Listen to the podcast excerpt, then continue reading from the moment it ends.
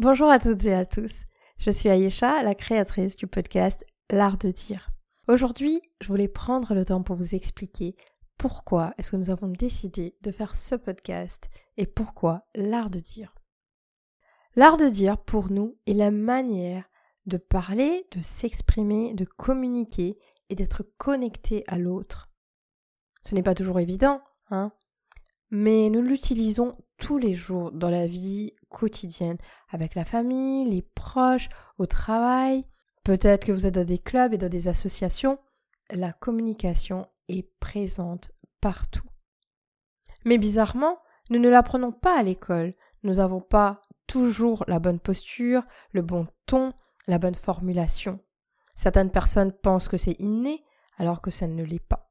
Il faut beaucoup d'entraînement, beaucoup de pratique et surtout beaucoup d'apprentissage. De par mon expérience et de celle de mes amis qui constituent l'équipe de l'art de dire, à savoir Ryan Maël et Oumaima, nous avons décidé de vous apporter toute cette expérience, toute cette valeur ajoutée par rapport à l'éloquence et l'art oratoire en général. Aujourd'hui, le but, c'est de la déstigmatisation. Nous comprenons que cela puisse être dur et même effrayant, mais le but pour nous est d'ouvrir un dialogue, d'entamer une conversation là-dessus et de dire que c'est ok si tu ne sais pas parler encore ou que tu ne sais pas t'exprimer clairement. Le but c'est d'apprendre, de prendre des astuces par-ci et par-là et d'emmagasiner tout ça et de s'améliorer.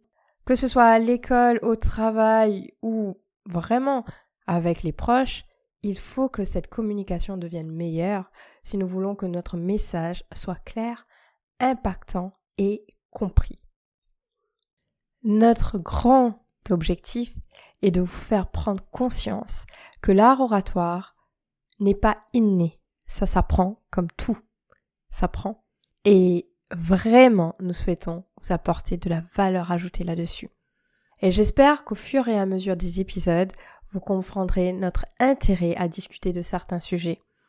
N'hésitez pas à nous écouter sur toutes les plateformes d'écoute, à nous poser des questions, à nous faire des retours. Nous sommes toujours disponibles et nous espérons surtout que vous allez apprécier ces épisodes.